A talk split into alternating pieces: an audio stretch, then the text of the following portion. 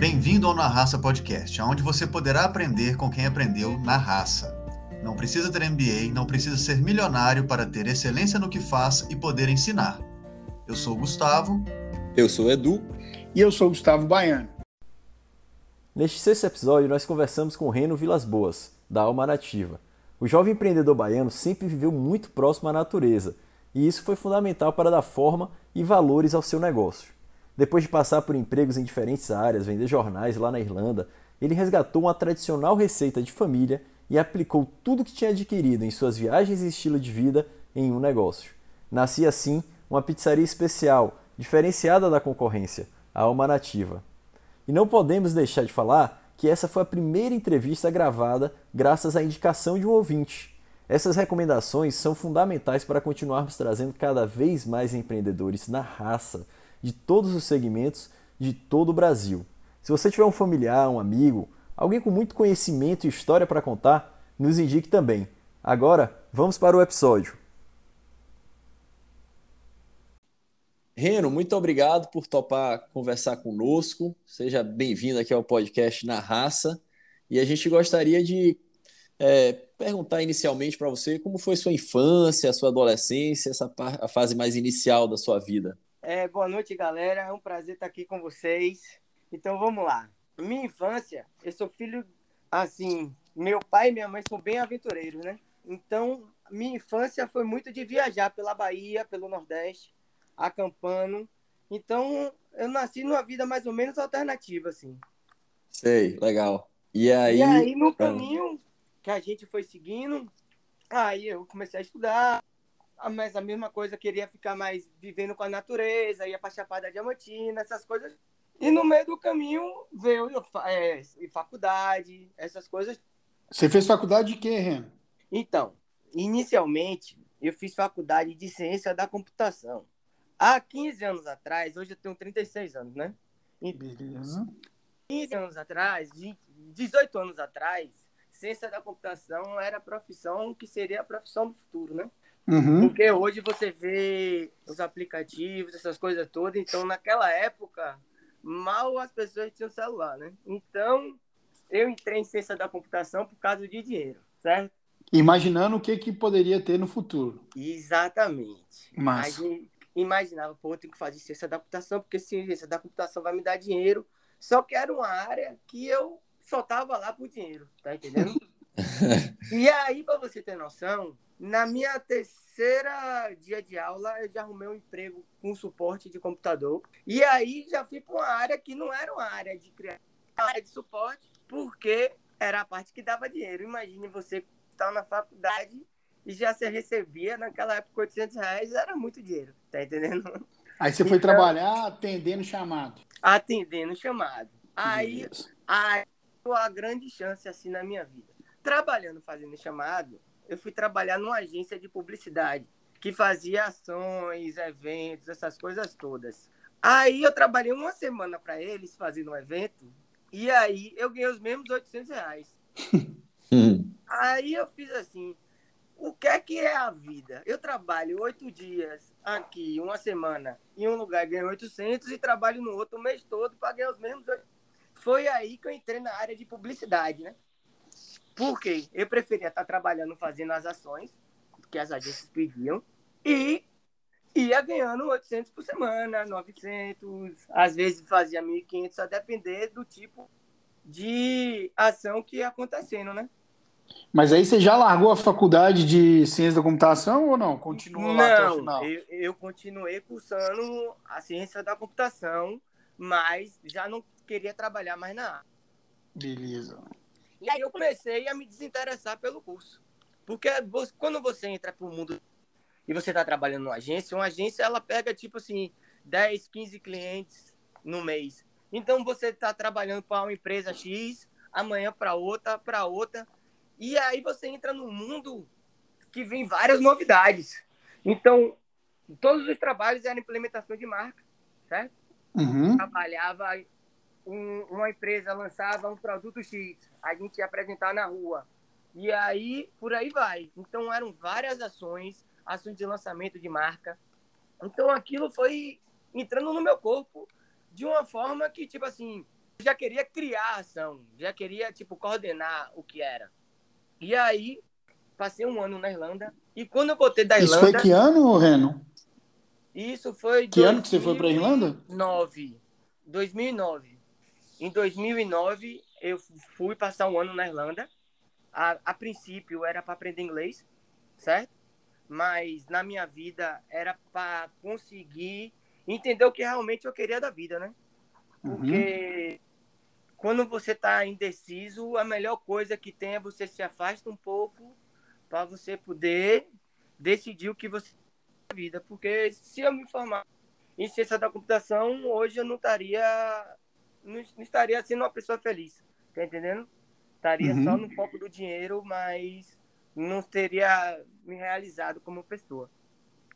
E aí, Isso então, você você trancou a faculdade para ir? E quando eu troquei para publicidade, eu troquei pela mesma faculdade. Uhum. Então, quando eu voltei, eu lado essas coisas todas que dava para fazer isso pela faculdade. Ah, sei. Foi aí que eu entrei em publicidade. Aí nessa meta que eu entrei em publicidade, eu já tinha dúvida se era marketing que eu queria ou se era publicidade e propaganda. Só que como eu já sabia fazer a parte de design, criação, essas coisas todas, que eu tinha feito um curso, aí eu fiz, ó, vou logo para publicidade, que eu, como eu falei com vocês, era um negócio para arrumar trabalho fácil, né? é, você tem que ir para onde você arruma trabalho. Então, para você criar, você fazia alguns bicos pela internet, você ia criando algumas marcas, logo já ia ganhando trocado. Porque para entrar em marketing já era uma coisa mais difícil. Ainda mais naquela época. Ô, Reno, mas é, na, na Irlanda, então, essa, essa experiência lá, você conseguiu esse objetivo de enxergar de fora a sua situação e ver um caminho, aí você decidiu trocar o curso. A viagem cumpriu esse objetivo de você identificar uma rota a ser seguida? A viagem cumpriu a essa meta, tá entendendo? Porque quando você passa um tempo fora, ainda mais fora do país, sujeito a subemprego, essas coisas todas, você uhum. amadurece tipo assim, cinco anos e um. Tá entendendo? Sim. Você tá em outra realidade. Quando eu tava lá, bateu a crise da mundial, né? O euro Sim, foi lá para cima. Imobiliária, né? Pisado de tudo. Então, os nativos de lá ficaram sem emprego também. Então, era todo mundo atrás de subemprego. Eu tive que ficar vendendo jornal de sinaleira durante um ano. Eu, na realidade, eu passei oito meses vendendo jornal na sinaleira. A sinaleira fechava, eu ia com o jornal, a sinaleira abria, voltava e ia durante seis horas fazendo isso todos os dias, de segunda a sexta. Só que a vantagem desse trabalho é que eu tinha folga sábado e domingo. Uhum. Que aí é o que eu falo para todo mundo. Se você tá no seu sofrimento, alguma hora você vai ter que se divertir. Não adianta levar tudo de vez, porque você não aguenta. Passa a ser uma coisa que vai te afetar por dentro. Tipo, tô trabalhando, tô fazendo isso, mas e cadê a diversão? Tá entendendo? Não é sustentável. Não é, não é. Então, ela fez com que eu evoluísse, tá entendendo?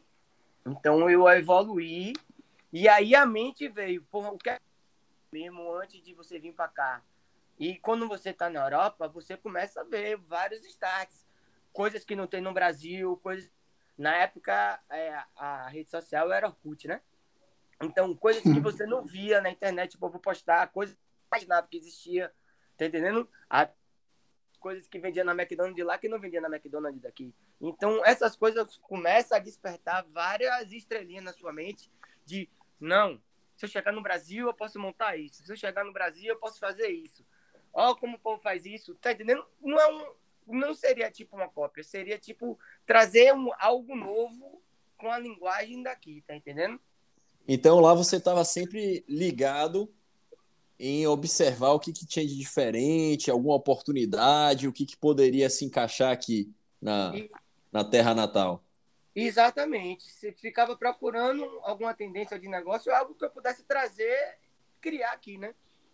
Mas. Não, mas você, Morrendo, mas você ficava é, especificamente, então, olhando para oportunidades aí de negócio, de empreendedorismo, ou era uma coisa que você fazia meio que sem querer, vamos dizer assim. Você via tanta coisa que acabava trazendo ideias, né?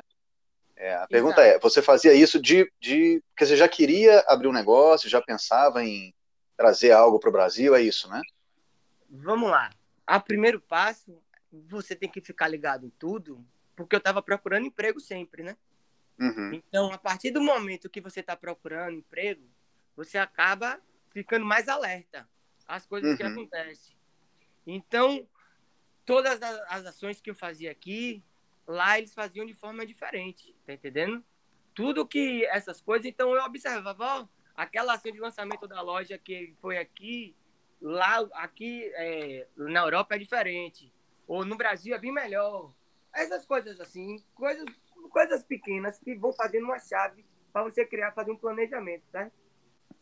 Viu essas oportunidades e tudo mais, mas quando, quando chegou, você teve um momento que você disse eu tenho que voltar para o Brasil ou realmente foi o momento que tinha planejado de voltar já? A situação é, piorou? Você identificou, não, tenho que formar, me formar no curso agora de publicidade, né? Isso. Como é que foi isso, essa transição aí de volta para o Brasil? Vamos lá. Quando eu decidi ir, eu já tinha comprado a passagem de volta, né? Para passar um hum. ano certinho. Uhum. E aí eu concluí esse período. O que eu pensava? Se eu viver na Europa, eu vou ter, me sujeitar ao subemprego para sempre. Pode ser que eu consiga algo melhor, mas se eu voltar para o Brasil, eu consigo me formar e procurar algo na minha área que eu vou ficar feliz. Porque imagine, eu tendo a oportunidade de ser alguma coisa ou eu ficar lá procurando subemprego a vida inteira. Tá entendendo? Então, por Sim. mais que a qualidade de vida lá poderia ser melhor em alguns aspectos, porque eu não troco a cidade que eu vivo por quase nenhuma outra, tá entendendo? Porque eu acredito que aqui, se eu conseguir batalhar, eu consigo alcançar a mesma qualidade de vida que eu tinha lá. Então, eu pensei, volto, me formo e vejo o que acontece. O que a vida tem para oferecer. Tá entendendo? Então a decisão foi ficar um ano certo, eu evoluir suficiente para poder voltar com a cabeça tranquila e queria realmente. E seguir a carreira. Você, você, você voltou da Irlanda em 2010 ou 9 ainda? 2010. Beleza, voltou, focou na faculdade, mas você voltou a trabalhar com a agência. O que, que você veio fazer aqui na parte profissional? Então, quando eu voltei, eu já voltei a trabalhar nas agências, tudo com ação promocional, todas, ação de rua. Certo. certo? Voltava a trabalhar, as agências me contratavam para frente de batalha, não era para coordenar nem criação. Era para e fazer a ação funcionar, certo? Aí peguei produção de evento, aí abre o leque inteiro. Aí você trabalha com festa, com produção de festa. Fez de tudo, né? de campanha, Aí você faz tudo. A criação até então eu não fazia, certo? Aí. Beleza. Vai lá. Vai lá, vai lá. Então, aí eu trabalhando nas agências, aí quando chego num certo período da faculdade, você tem que fazer estágio supervisionado, certo? certo? Nessa brincadeira de fazer estágio supervisionado, eu consegui um emprego numa imobiliária, na, no setor de marketing. Quando eu fui transferido para lá, eu tinha, não podia mais fazer a, os eventos, porque aí o horário batia, o horário imobiliária é totalmente louco, certo? E aí eu fui para uma área que eu realmente gostava de criar, já passava para as agências, queria, ficava completo. Eu sabia o que eu queria, sabia lançar marca, sabia como tratar com as agências então foi uma coisa que facilitou a minha vida. Só que aí o que aconteceu? Eu fui contratado antes de me formar, certo? No estágio mesmo, eu falei que eu só ia continuar lá se eles me contratassem. Então eles me contrataram um ano antes de eu me formar. Foi uma baita aula, entendeu? A dona, dona Cida, ela é uma empreendedora muito boa. Então ela me ensinou muito. Ela fez a, a, essa grande fusão de estagiário mudar de nível, certo? Só que aí eu fiquei meio limitado, né? Uhum. Porque queria outras coisas, não queria trabalhar com marketing ou com marketing imobiliário, queria procurar outras coisas. Não estava achando no momento no mercado, porque era muita gente atrás de emprego, essas coisas todas. Imaginei, filho, fazer assim, ó. Já que eu tô para me formar, vou estudar para fazer o concurso da Polícia Federal. Olha só. Aí pensei, entrei no curso da Polícia Federal, isso trabalhando na imobiliária. Aí logo ela percebeu que, tipo assim, eu tava lá e tava estudando. E quando eu trabalhava, eu não tava mais naquela felicidade vestindo a camisa como deveria. Certo? Sei. E aí o que aconteceu? Procurando trabalho, eu tive a oportunidade de trabalhar na Monster. Não sei se vocês conhecem aquele energético. O energético. Exato, é um energético. Monster Energy. É, É, é bem, bem. Vende bem aqui, né? exato. Eu não sei atualmente, mas teve uma época que tinha muita. muita Ah, é bem forte ainda, é bem forte. Não, agora eles têm com a maior distribuidora do país. Eles já passaram em distribuição da Red Bull, certo? Mas naquela época eles eram distribuídos pela Ambev e tinha um grande problema, porque a Ambev tem o energético deles, o Fusion, e a Monster tinha uma parceria de venda com a Ambev. Então a Ambev preferia vender o Fusion do que vender o Monster, né? Sim. E aí eu fui contratado justamente por isso. Para poder conseguir implementar a marca da Monster em Salvador. Aham. E aí, vamos lá na parte mais interessante de tudo isso. Quando os gringos chegaram aqui, eles queriam, eles estavam procurando pessoas que trabalhassem com implementação de marca. Aí você pensa, Reno, o que é que você fazia antes, no início da sua faculdade? Implementação de marca. Pegava a marca de todo mundo e ia lançando no mercado. Era, todas as marcas das agências eram isso. Então, quando eu fui fazer entrevista, eu explicava as ações que eu tinha feito pessoalmente. Falei assim, essa ação funciona, trabalhar isso em festa funciona, e essas ações em bares funciona. Então, quando eu fui contratado para trade marketing da empresa, era justamente isso aí.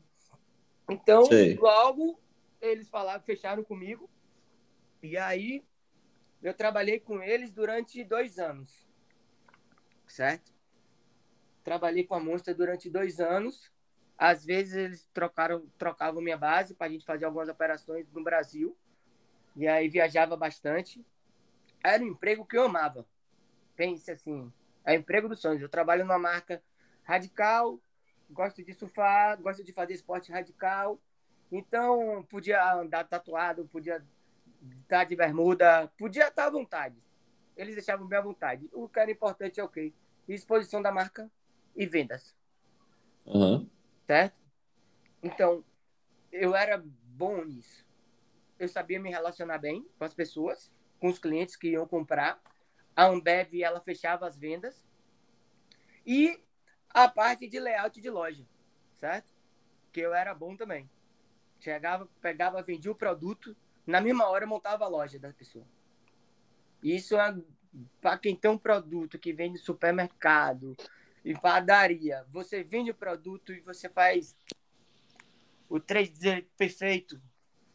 É bom demais. Aham. Tá entendendo? E aí, Você diz o posicionamento da marca, tudo isso, né? A exatamente. exposição. a exposição da marca era 100%. Então a Monster, ela foi uma outra escola para mim. Sim. E você ficou lá dois anos, né, o Reno? Fiquei dois anos. Massa. E, e como é que você vê isso, é, essa experiência da Monster para os caminhos aí do, do empreendedorismo? Foi aí que, que você começou a, a matutar a ideia da, do seu negócio hoje, que daqui a pouco a gente vai, vai Uhum. entrar nesse assunto. Como, como que foi aí esse pós-Monster? Pronto. A, a coragem do empreendedor as- depende de algumas experiências que ela tem na vida, certo? Você ir logo de cara empreender vale, mas você ter uma experiência em alguns lugares, porque eu, recém-formado, foi o meu primeiro emprego profissional, certo? Então, como pessoa, eu tive mais coragem, concordam? Demais. Sim. Se você tem coragem para implementar uma marca de alguém, que é uma multinacional, o cara te deu aquele cargo de confiança, então ele te capacita a você implementar qualquer marca. Qualquer uma. Sem dúvida. Certo? Então, essa coragem que foi a grande virada, certo? Da minha vida. Eu falei, calma aí. Como é que eu pego uma marca que era conhecida mundial, mas na minha cidade não era? Então, eu torno a marca conhecida por meu esforço. Eu visitava 16 clientes por dia. Eram 16 clientes visitados por dia. E, em média, eu fazia venda em 12 pontos dos 16. Baita Que era conversão, todos os isso. dias a mesma coisa. De segunda a sexta, todos os dias em qualquer base que eles me colocassem, porque a gente fazia muita operação no Rio, Janeiro, em São Paulo, em Curitiba, a gente fazia muita operação lá. Então, em qualquer base, eu conseguia vender. E aí, na minha mente, sempre vinha essa confiança. Pô, eu consigo vender em qualquer lugar. Então, qualquer produto que eu tiver na mão, eu vou conseguir vender. Certo? Sim. E aí, nesse processo todo, o laço com a Monster já foi ficando menor. Porque a empresa ela tem uns objetivos como todas na vida. Então, até que ponto o seu trabalho vale e até que ponto não vale. Certo? E eles resolveram me demitir. Aí Sim. vem a segunda virada do jogo, tá entendendo? Porque na hora que você pega uma pessoa que estava tipo empolgada, vestindo a camisa da empresa, querendo fazer o melhor de possível, e a empresa vai te corta, Joga esse banho de dá esse banho de água vai fria, né? Exato, joga esse banho de água fria, você logo pensa, eu não trabalho mais para mais ninguém, certo? Se aconteceu com essa empresa, pode acontecer com qualquer uma. Com qualquer uma. Ah, eu fui demitido, eu tinha trin- 32 anos, 31, acho, certo? E minha mente pensou assim: imagine, se eu sou pai de família, dependo disso aqui para pagar as contas de tudo, e uma empresa vem do nada e me corta, Sim. certo? Aí você. É melhor ganhar menos e ir criando do que trabalhar para alguém e essa pessoa simplesmente te cortar em uma idade que você não tenha mais fôlego para conseguir coisas melhores, tá entendendo? Recomeçar, né? Exato, porque tipo com 31 Ficar, anos, ficar com. Deixar você com uma mão atrás, outra na frente, como a gente diz aqui, né? exato. Aí ia ser uma coisa muito complicada. E aí o que aconteceu? Aí pega a rescisão, aí vem o seguro-desemprego, que o valor em comparado a seu salário é muito menor, certo? Aí você, nossa, tem uma prestação daqui para pagar, você faz todas as contas, mas e aí? Vai procurar emprego ou vai tentar criar? Aí eu parei. Fiquei dias indo pra praia. Peguei o dinheiro da rescisão e fui fazer o que as pessoas que precisam de umas férias para imaginar. Lembra daquele do período que eu disse que eu tive que ir para Irlanda para poder raciocinar? Sim. Fez a mesma Então, coisa. Exatamente. Eu falei assim, eu preciso libertar minha eu o que na minha cabeça era dos sonhos, estava realizado profissionalmente, só faltava evoluir a empresa e ela Mas e aí aconteceu esse Levou a porrada. fria. Exato, eu levei esse banho de água fria. Eu preciso pensar o agora. O que é que eu quero agora da vida? E aí pronto. Aí comecei a E aí, viajar. funcionou? Funcionou o- as férias aí? Aí funcionou. Aí pronto. Aí eu botei na minha cabeça, fiz, ó. Eu preciso abrir algum negócio. E eu, naquele meio do caminho, procurando algo na minha mente. Procurando algo, algo, algo, algo. E a- esse algo estava dentro da minha casa. Minha mãe tinha uma receita de uma pizza. Ela sempre fez a pizza, a massa da pizza, certo? Ela sempre fez Todo E- mundo sempre gostou, provavelmente. todo mundo sempre gostou. Certo? E todo mundo sempre gostou dessa pizza. Aí pronto, cheguei, conversei com ela, fiz. Vamos evoluir isso aqui. Ela é formada em gastronomia, mas ela trabalha em outra área. Ela é analista de sistema, certo? Mas ela fez de hobby gastronomia. E aí ela criou essa receita da pizza. E até então eu não tinha marca, eu não tinha nada. Eu tinha a massa da pizza, que era muito boa, e sabia que se botasse molho e queijo. Virava uma pizza né? boa. É. Ah, a pizza é boa.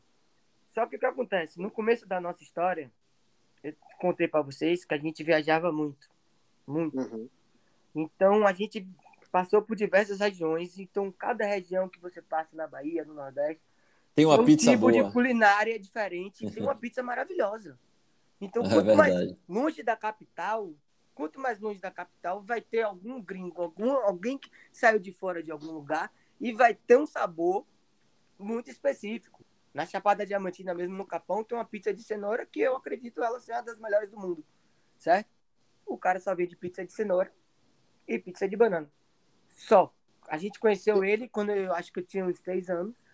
Era na sala dele, depois virou a sala e o quarto, e depois ele tem uma área grande. Agora eu acho que ele atende as 300 pessoas por hora, assim.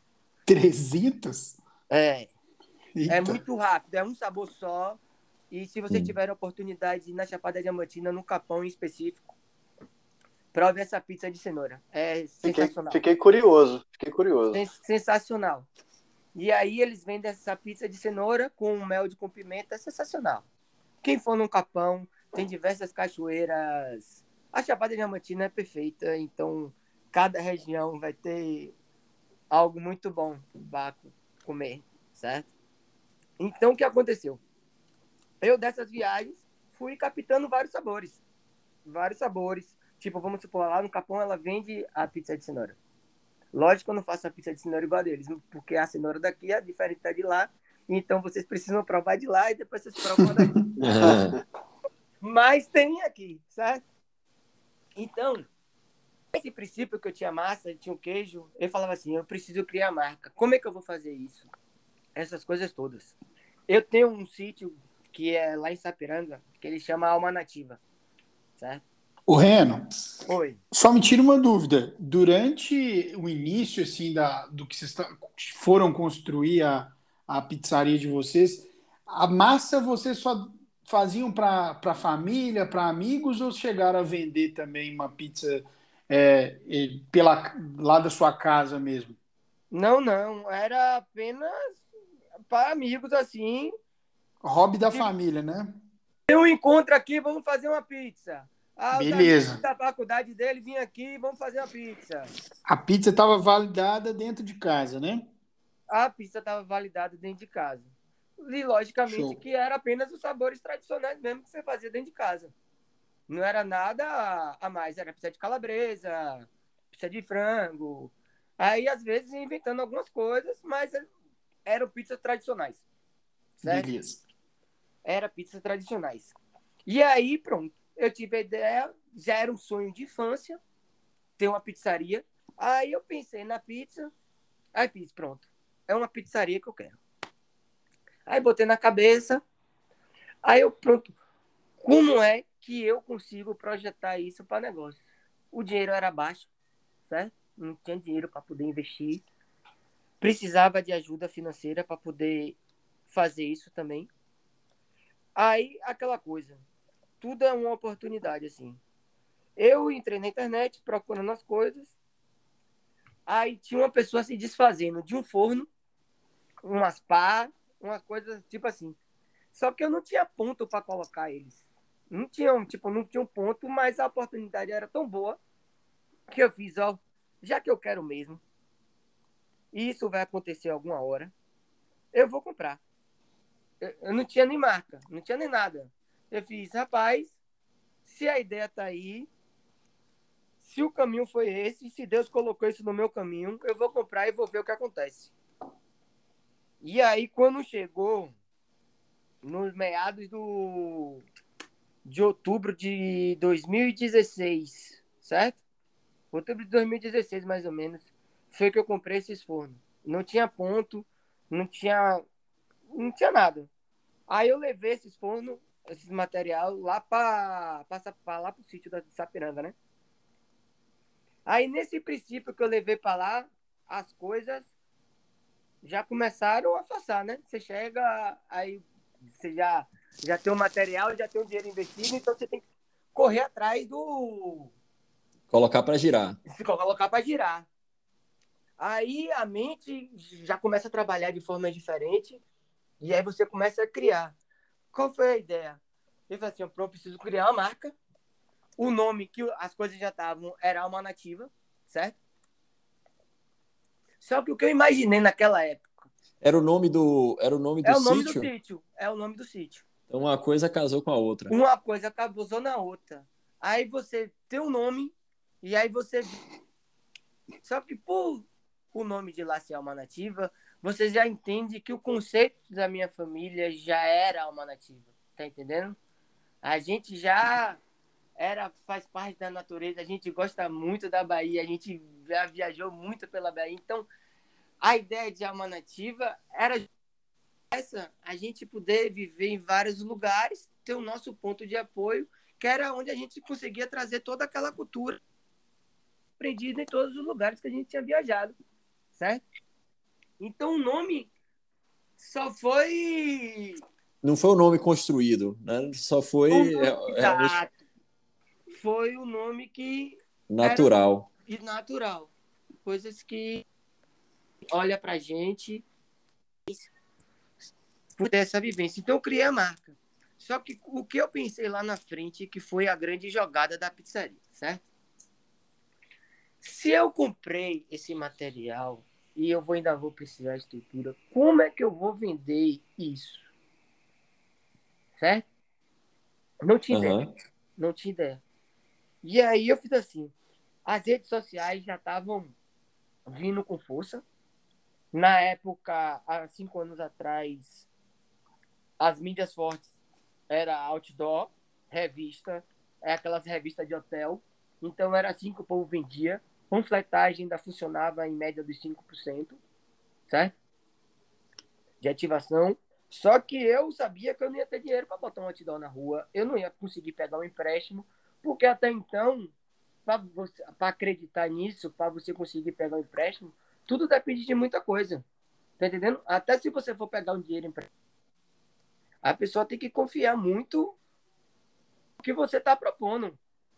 Ninguém ia botar dinheiro. E aí foi o que deu uma ideia. Eu fiz assim, ó. Se o nome da minha pizzaria é uma nativa, e ela é uma nativa, porque eu vivenciei várias, várias é, vivenciei a vida com vários nativos de diversas regiões da Bahia. O que eu vou fazer? Eu vou criar uma página no Instagram que vem da Bahia. E vou tentar captar seguidor o máximo possível de pessoas que gostam de viajar pela Bahia. E aí foi o, o que aconteceu. Criei uma página com o nome Bahia Viagens, certo? E fui atrás das pessoas que viajavam.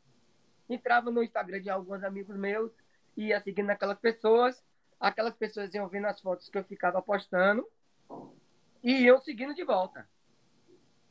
Aí a página foi dando certo, 3 mil, 4 mil. Quando o nome dela deu uns 8 mil seguidores, eu troquei o nome da página para Alma Nativa Pizzaria.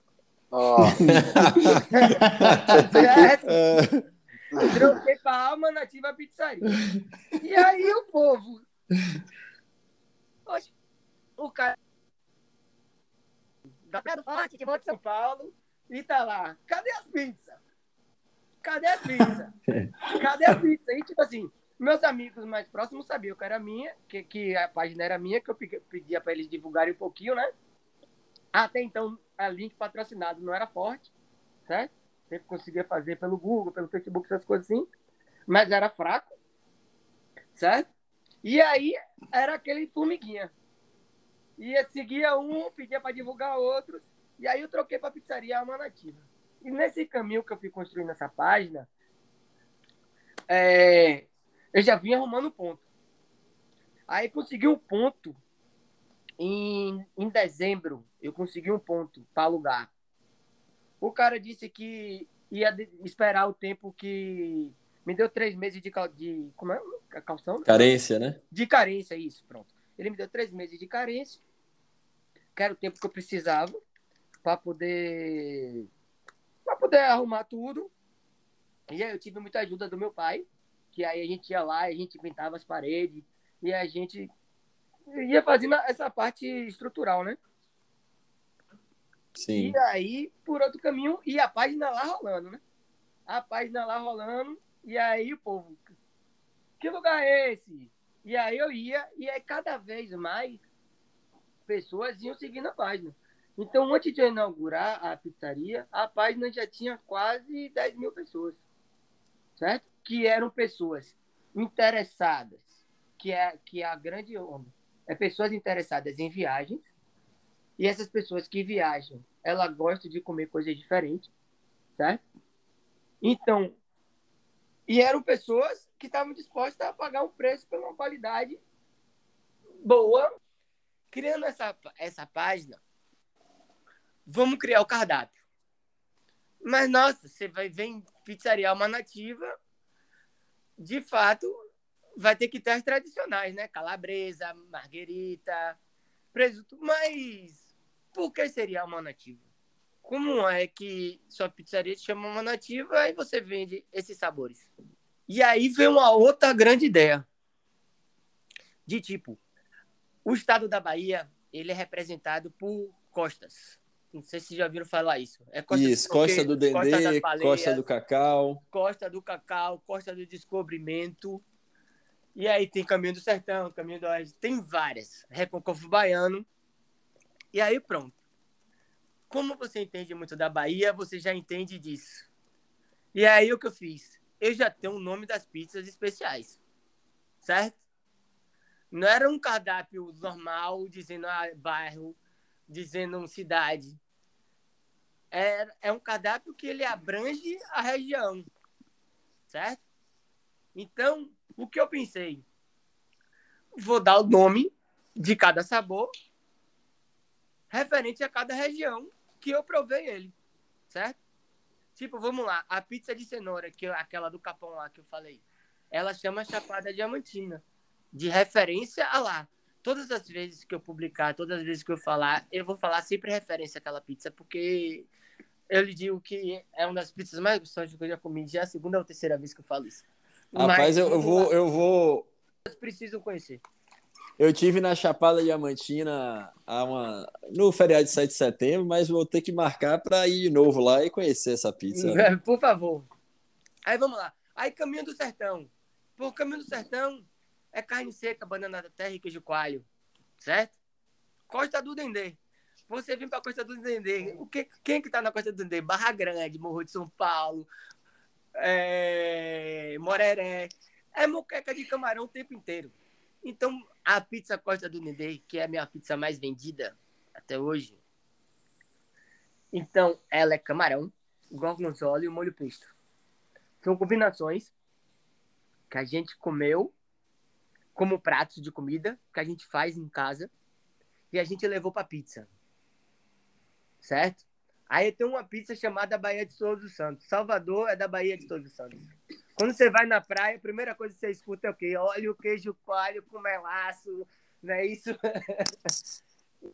ah, foi construir na pizzaria também. E a pizza que leva o nome da casa é uma pizza que ela é de carpaccio de polvo. Tá? Carpaccio de polvo?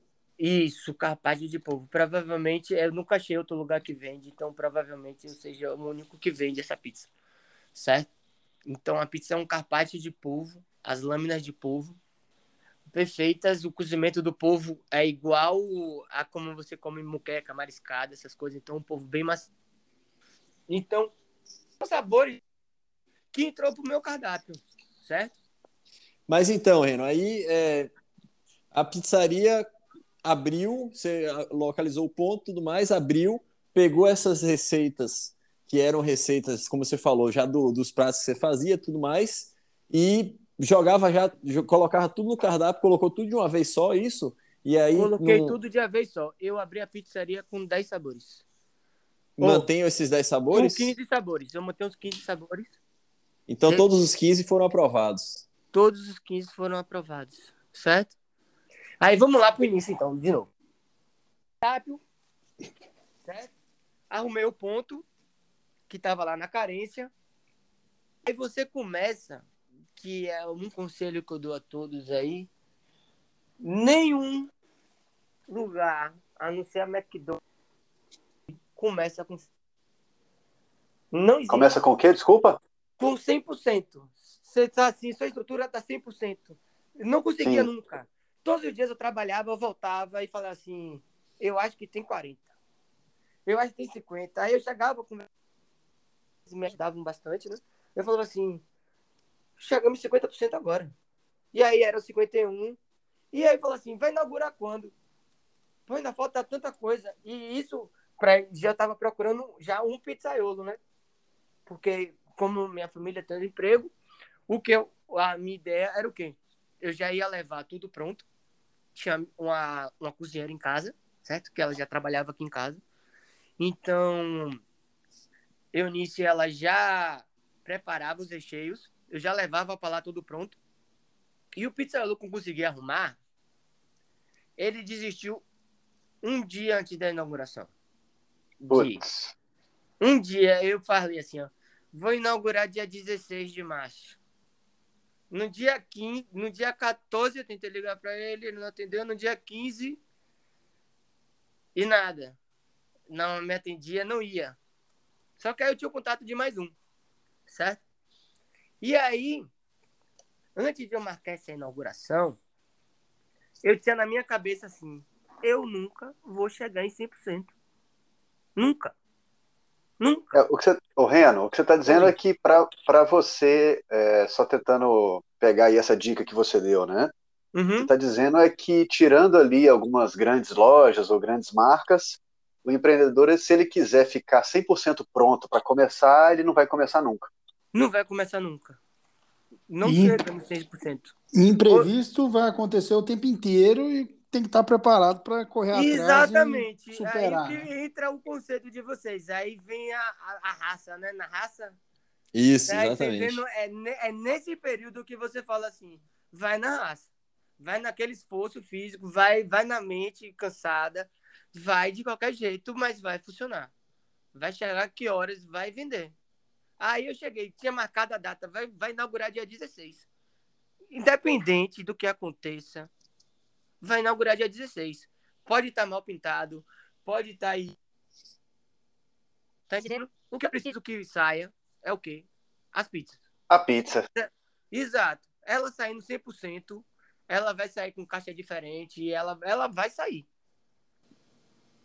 E aí é o, é o primeiro choque das pessoas que estão abrindo um negócio. Tem. Se depender só de você, ótimo é sua garra, é seu esforço, é sua mente. Mas quando você passa a depender de outra pessoa, você fica vulnerável aos acontecimentos. Tanto com o motoboy, como com seu fornecedor, como tudo. E você precisa ser o coringa. Você precisa, antes de você abrir o negócio, se o negócio tiver cinco estações de função, você tem que saber as cinco. No meu caso de pizza, eu tenho que saber fazer a massa, eu tenho que saber fazer os, os recheios, eu tenho que saber atender e tenho que saber entregar, certo? Porque a pizzaria, uma hora ela vai precisar de mim em alguma das funções. E se eu depender de alguém, ela para. Porque, lógico, que o movimento do início não é uma coisa bombástica você vai chegar, vai vender para os seus amigos primeiro, aí seus amigos divulgam para os amigos dele. E então, para quem é jovem e estiver escutando, vai fazendo um laço de amizade. Agora, no futuro, no futuro, eles são start. Se você hoje tem 200 amigos, esses 200 amigos viram 400 em menos de um minuto. E aí, Reno, é, começou a operar. No começo você disse que você fazia esse papel né, vamos dizer assim, coringa, e uhum. você bem pontuou que o empreendedor ele, ele deve estar ali apto a, em um momento ali, um incêndio, conseguir controlar o fogo, né? Uhum. E, e aí, como é que foi? Porque hoje vocês têm duas lojas, não é isso? Exato, hoje a gente tem duas lojas. Uma em Pituaçu ah. e outra em Vila do Atlântico. A de Pituaçu foi esse primeiro ponto que você abriu? Esse primeiro ponto. Então Continua se estabeleceu mesmo, mesmo é, se consolidou ali. Exato, é as origens que eu falo. Aquele Sim. ponto fica comigo a vida toda. E aí, como é que é? É mais salão, delivery? Então, é... o foco, o foco, como eu tinha pouco dinheiro para investir na época, vamos supor, a pizzaria na época a gente abriu com 22 mil, certo? Uhum. Ela, então, ela abriu com 22 mil. Isso com estrutura, tudo, tudo. Completo. Insumos, uhum. tudo. Era tudo bem, bem filtradinho. Então, ela tinha quatro mesas. Era quatro mesas de pallet, certo? Sim. Quatro mesas de pallet Bem rústico. Um computador que dava atendimento. E o foco do início era delivery. Só delivery, certo? Eu vou deixar as mesas aqui porque vai que algum amigo quer vir. Vai ter que estar esse plano B. O que eu imaginava, pô, a página já vai começar a pedir e aí é só delivery mesmo, pan, pan. Dois pedidos de delivery. Só que eu tive meu salão cheio. Por quê? Eu tinha convidado as pessoas e as pessoas não foram comer lá direto. Certo? Então, no meu primeiro mês, era muito mais pessoas querendo conhecer, porque como eu tinha seguido essas pessoas que viajam, essas pessoas mais, mais alternativas, as pessoas queriam ir lá. As pessoas não queriam pedir delivery em casa. Queriam viver a experiência. Sim, queriam ter a experiência toda. na internet. Tá entendendo? As pessoas chegavam lá, a primeira coisa que era para me testar. Tá entendendo? Chegava assim, e vem cá, você já foi não sei aonde? Tá entendendo? Aí eu falava, já, você vai para lá, eu posso te ajudar? Pode, aceitava nas mesas. Então, eu fui criando um laço com os clientes muito grande, porque eu prestava todo o atendimento lá, e aí estava na casa o tempo todo. Então, as pessoas chegavam, muitas pessoas têm essa vontade de conversar com os donos, certo? Uhum. Então isso é muito interessante. Tipo, no início a pessoa está presente para poder explicar, porque por mais que você dê um treinamento para alguém, não é a mesma coisa. Né? Não é a mesma coisa, certo? É porque quando você fala explicando alguma coisa, mas quando você fala passando o espírito do que é o negócio, de qual é a sua ideia, de aonde você quer chegar, passa essa empolgação. Então você entra nessa euforia que aí passa para as pessoas. E ela acaba entendendo melhor o que é que você está propondo. Não é uma coisa normal como as outras, tá entendendo? É, é o propósito. Tá... O seu Oi. propósito de marca, Reno, eu acho que está muito ligado ao que você acredita e quais são seus valores. Então, sem dúvida nenhuma, sua presença na loja, com certeza, ia gerar mais credibilidade mesmo para a marca que estava começando, né? Para a loja Exato. que estava começando. Exato. E sua presença, ela deve, você vai apresentando os erros. Porque como era um negócio novo, e como eu te falei, eu não abri com 100%, tá entendendo? Então, quando eu abri, vamos supor, eu abri com 65%. Vai dizer assim por muito. Então, na primeira semana, já virou 68%. Tá entendendo? Coisa uhum. perguntar para você como é que foi o processo da nova loja. Eu vi que é no, na Vila Armazém, que é um local novo, inclusive, né? Requalificado ali, uma, uma, uma nova é, abordagem do armazém. Né? Como é que foi? Você já, você já estava procurando um, um ponto para abrir uma segunda loja? Teve uma oportunidade? Tá, ó, chegou um momento que eu já acho melhor eu franquear a marca, tá entendendo? Eu virar cozinha e não virar mais frente de loja, certo? Hum. Então, chegou esse momento. Então, como eu tive a oportunidade lá no espaço, um amigo meu me convidou para participar desse novo Vila Armazém, certo? Lá, é, o empreendimento agora são três, três, três ambientes, né? São três tipos de restaurantes, três culinárias diferentes. Tem show, tem é, salão, é, tem mesa para 400 pessoas. É um complexo, né? Complexozinho. É, é um complexo. É é. Exato. Você chega lá, tem, é, tem essas opções gastronômicas, certo? E como eu estava estudando essa parte de virar franquia, eu não queria entrar e já escrever como franquia. Eu queria viver essa experiência. E como é algum amigo meu, eu vou ter essa oportunidade de aprender a saber o que é uma franquia, tá entendendo?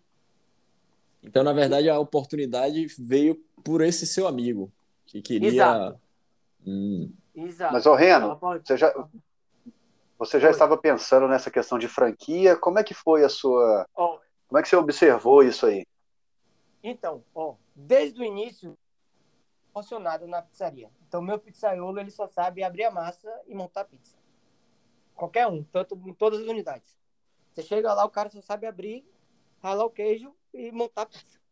Já chega tudo pronto. Molho, tudo, tudo cortado já, tudo 100%. Então, uhum. para tomar conta das duas lojas, eu já estava namorando Vilas ou a Barra, certo? Já estava procurando pontos. Só que aí, eu, é, como aconteceu a oportunidade de ser dentro da Vila, então quem me trouxe a proposta, eu fiz essa parceria com ele, certo? De sociedade, na parte de lá, para ver o que acontece. Então, isso na minha cabeça é um estudo de mercado, porque eu estou indo para uma região que eu não trabalhava antes, porque eu, até então eu só atendo a orla de Amaralina até Itapuã. Então lá eu estou atendendo Prado Flamengo, Buraquinho, Busca Vida, a região de lá. Então a área que está em desenvolvimento, é, virando prédios.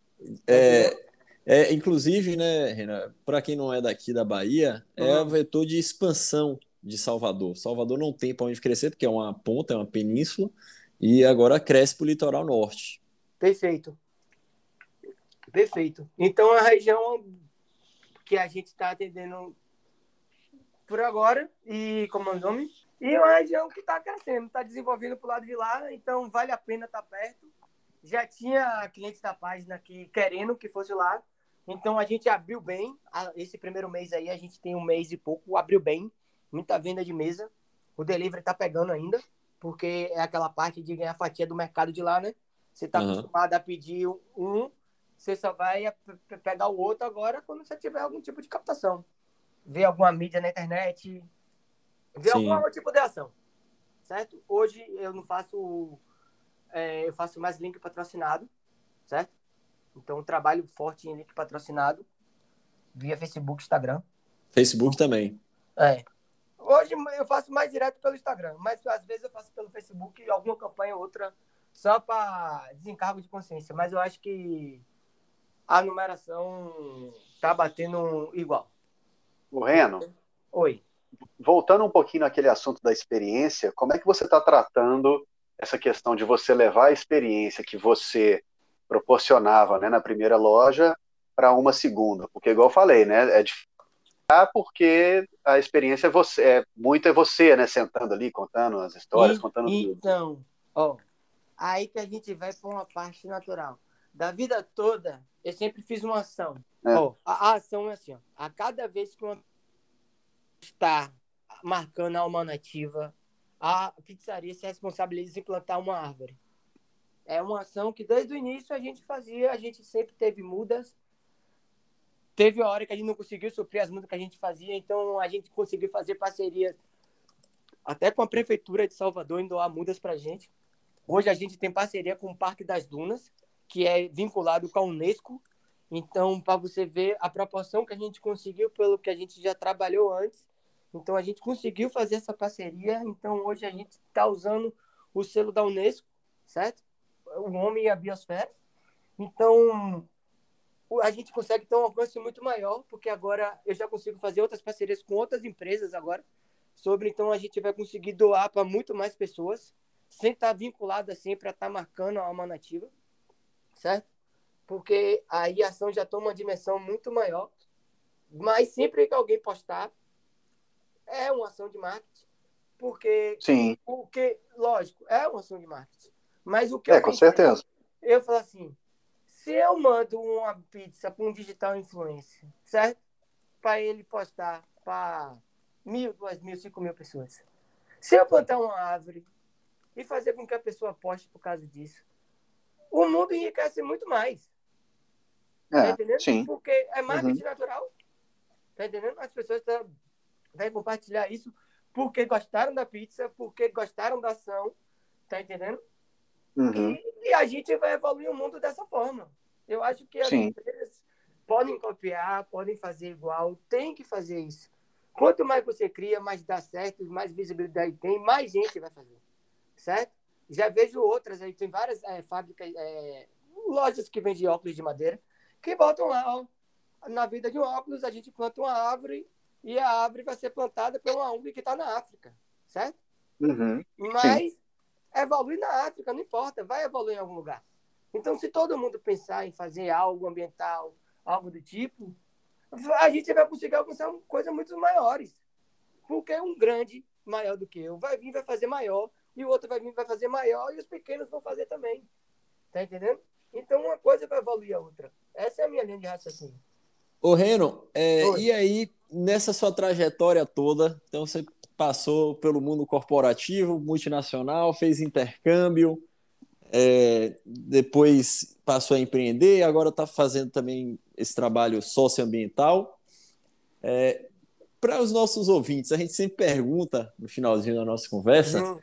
uma dica, assim, aquela dica matadora, imperdível, a mais valiosa que você pode dar aí, possa dar para nossa audiência? Qual seria? A dica, a dica da vida é assim, ó. Por dia, você tem que fazer uma coisa que você gosta muito, certo? Todos os dias se acordar, ou antes de dormir. Não importa. Se você gosta de surfar, vá surfar. Se você gosta de ler, vai ler. Faça uma coisa que você gosta muito durante todos os dias. Dê valor a seus. É, essa é a dica. Então, tudo vale a pena se você faz a coisa que você gosta durante o dia. Uma coisa só, comer uma coisa gostosa, um doce, algo do tipo. Essa é a dica. Você vai acordar mais feliz no outro dia porque você fez uma coisa que você gosta muito. Então você vai produzir mais, você vai trabalhar mais, você vai viver mais. Show de bola, meu amigo. Muito bom. A gente gostou muito de saber aí sua trajetória. A pizzaria, pô, o Instagram de você. Inclusive, é, a gente tá com essa, essa necessidade de crescer o nosso Instagram, então a gente já anotou umas dicas suas aí. A gente não teve a sacada de criar um Instagram, né? é, mas a gente vai correr atrás. E, bom, GG, Baiano, vocês têm mais alguma questão? Não, por aqui, acho que é só agradecer mesmo ao, ao Reno, né? Foi bem bacana mesmo saber da, de toda a trajetória.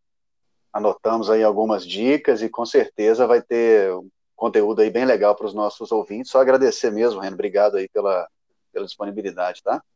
É, eu acho que, inclusive, essa questão, Reno, um, um, ponto que eu acho que vale muito a pena né, a gente ficar ligado é o que você falou sobre não estar, nunca vai estar 100%. Então, agradeço aí você também por essa. É um bom insight, com certeza. É, isso, porque é, virou até meio que clichê, né? Mas é uma coisa muito verdadeira, que o feito é melhor do que perfeito. Então, é, é isso aí. Obrigado pelos seus ensinamentos aí, seus, sua história compartilhada e muito sucesso na Alma Nativa.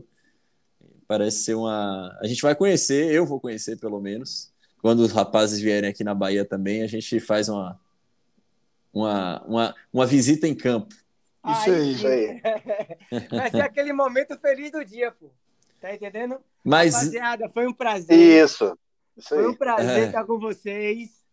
Vou esperar vocês nessa reunião aí. Vai ser aqui naquele momento prazeroso da diversão do dia. Então a Manativa está de portas abertas. E é isso.